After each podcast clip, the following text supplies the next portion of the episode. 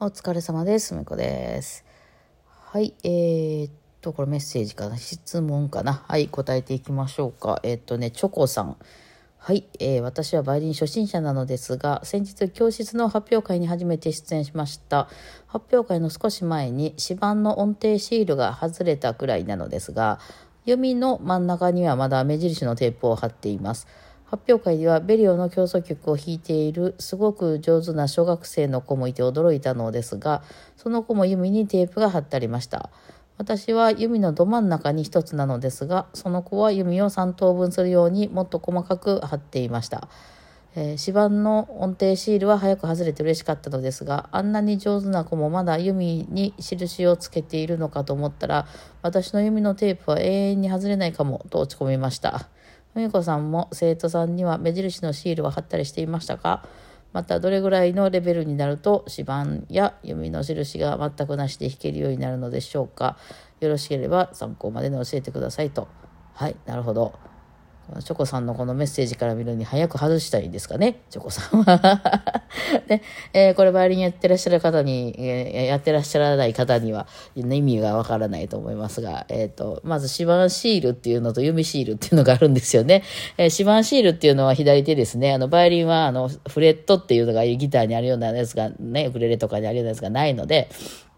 あの自分で音程を探し当てないといけないわけなんですけど、え、どうこの辺かなちょっと高いかな？低いかな？とか言って自分でこう探し当てるしかないわけなんですけど、まあそれもあまりにも何も印がないので、初心者の人にはよくシールをね、えー一度指ここの辺だよ、二の指この辺だよっていうシールを貼ってですね、まあそれもその丸いシール派の人と横長いシール派の人でね、フレットみたいに引く派の人が、で、まあそれをシール貼って、まあここの辺だよっていうのを初心者の人にはね、こう、あの、わかりやすくしたりするっていうことはよくやりますね。はい。あまりにもね、もうな、な、全く何も印がないので、えー途方に暮れちゃうとあれなのでってことですね。これが指板シールで音をドレミを取るための、えー銅はこの辺だよ、みたいな場所をこうね、一応シールで貼るみたいなですね。あとその右手の弓、あの棒の部分ね、あの、馬の尻尾が貼ってある毛の部分なんですけど、あれもね、意外とね、あの、なんていうんですか、全部なかなか使い切れないんですよ。特にバイオリンの場合は、あの、全体見えないんですよ、あれ。あの、近すぎて、目に近すぎて、その上から下までっていうのを見渡せる距離じゃないんですよ。ものすごい近いところに、あの、弓を動かすんでね。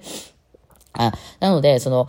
自分では結構全部使ってるつもりでも全然全部使えてなかったり、いや弓真ん中の辺が一番いい音するから、じゃあ真ん中の辺で弾いてって言っても、なんか近すぎてですね、あの、全体像が見えてないので、離れたところから見てる先生とかはね、えーこの人えらいまた下ばっかり使ってんなとかわかるんですけど、本人はね、意外と真ん中弾いてるつもりなのに、どっちかに寄ってたりっていうことが多いんですね。なので、まあ、印で、その、えあの、弓の使う場所の、だいたい真ん中ら辺とかにこう、ちょっとそれをまたシールを貼ってですね、ここやで真ん中と。うん。なんか今、真ん中で弾いてるつもりかもしれへんけど、だいぶ、あの、下に寄ってますよとああいうのが分かるようにするために、その弓の、あの、場所を貼るんですね。弓の、その、K の弾く場所も、あの、これ結構場所によって音が変わったり、音量が変わったり、この辺大きい音出るけど、こっち側で弾いたらちっちゃいよとか、いうのがありましてですね。なので、その曲の中ででね、あの、ここの場所は弓の、その、真ん中から先の方で弾いてほしいんだとか、あと、あのね、バウンドする、こう、ところも、やっぱその、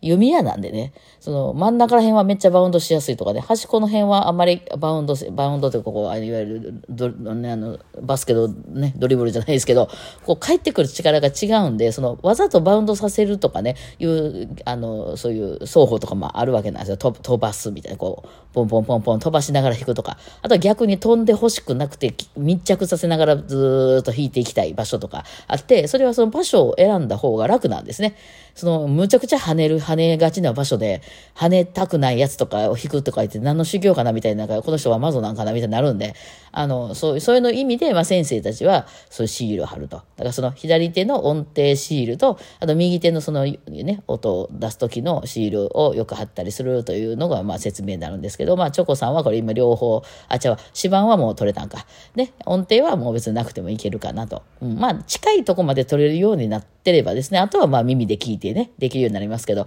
まあ一番初めとかは本当にね、全く、え、全く何もないので、どこやねんみたいなんでね、ある程度そういうのがあった方が分かりやすかったり、まあ、シール貼る派の先生、それでもね、ない方が、あの、最終的に、まあ、その、シールを貼ってると、むちゃくちゃ初心者マークみたいになるので、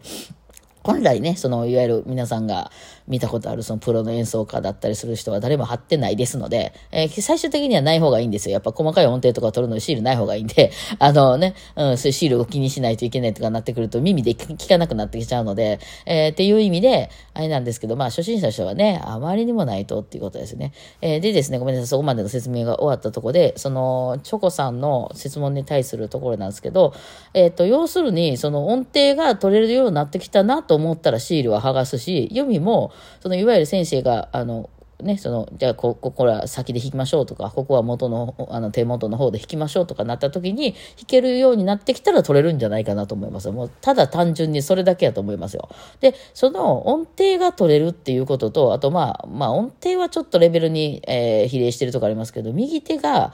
いわゆるその、あ、じゃあ真ん中で弾いてくださいっていう時に真ん中で弾けたり、その、今回は全球って言って全部使ってくださいって言われた時に全部弾いたりできるっていうのと、そのレベルっていうのは必ずしも比例してないですね。それこそその小学生が難しいのを弾いてても、その子はその、いわゆるその、楽譜を読んで、その、いろんな、細かい音とか難しい音を取る技術はあるかもしれないですけど、その弓をじゃあ3分の1上で、3分の1、えー、ね、全体の一番上の場所で弾いてくださいって言われた時に弾けないから張ってるんでしょ多分、先生が。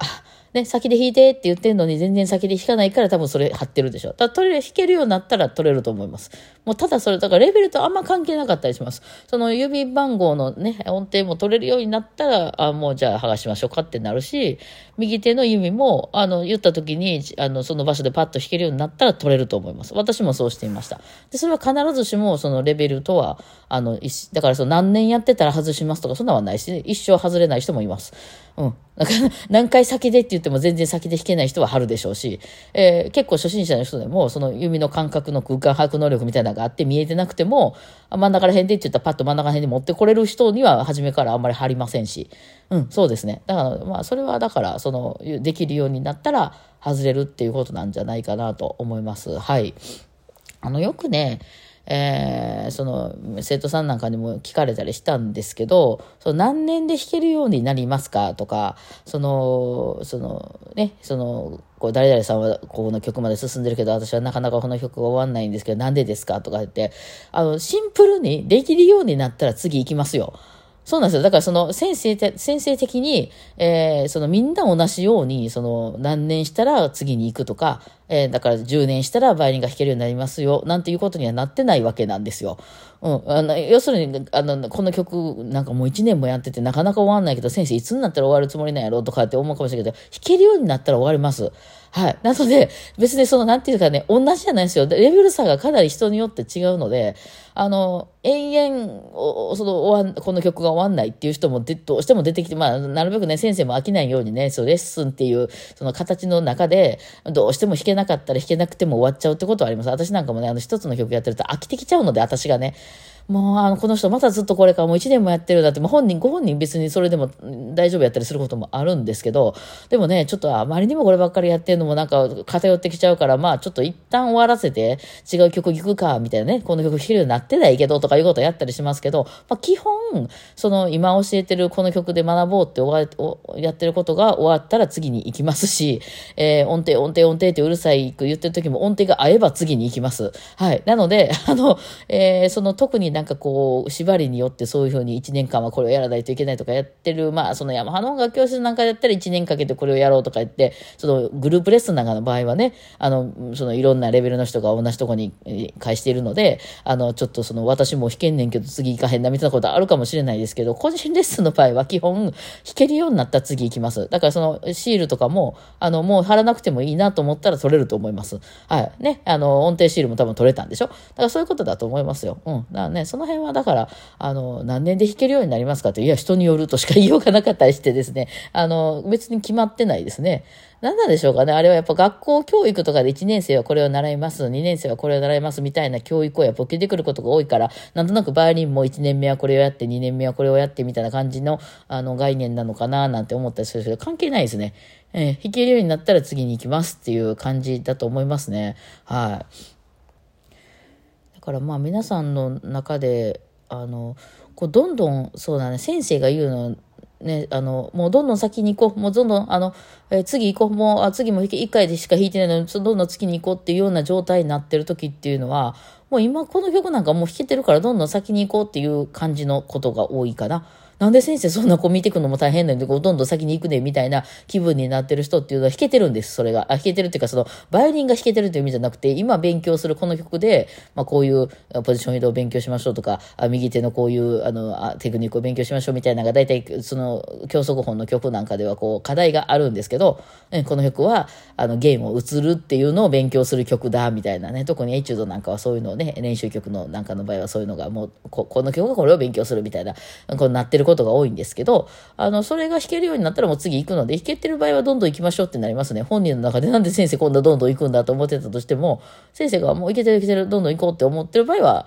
多分弾けてる。逆に、その、え、先生、いつまでやるんこの曲もういい加減終わりたいねんけど、いつまでやるんっていう時は何かが終わってないからなんですよ。先生の中でね。あの、あ一応この曲は、あの、まあまあ、全体に、あの、関係するところでは、その音程とリズムっていうところあると思いますね。音程とリズムが全然間違ってるので、先生もなかなか次には、いけない。もちろんね、ものすごい初心者の場合はね、ある程度その完璧に合わせてからとか言ってたら次いけないから、あると思うんですけど、そなかなか終わらへんなっていう場合は何かが終わってないんですよ。それをこう洗い出したりとか、例えばその先生じゃない人とかに聞いてもらったりして何があかんと思うって言って、やっぱり音程当てないからあかんのちゃうとになったらそういうことだと思いますね。はい。で、せあの、なんかの加減でパッとそれが分かって、できるようになったら先生 OK ってなると思います。はい。大体ね、音程とリズムとかいうとこ多いですけど、まあその他にもね、えー、そのちゃんとあのテンポそのあ遅すぎないテンポで弾けてるかとかそういうことももちろん入ってくるとは思うんですけど仕上がればね次に行くと思いますんでね。はい。というわけでチョコさんもねあのだから弓の場所もう一回ちょっと確認してみてください。多分できてないところがあるんじゃないかなと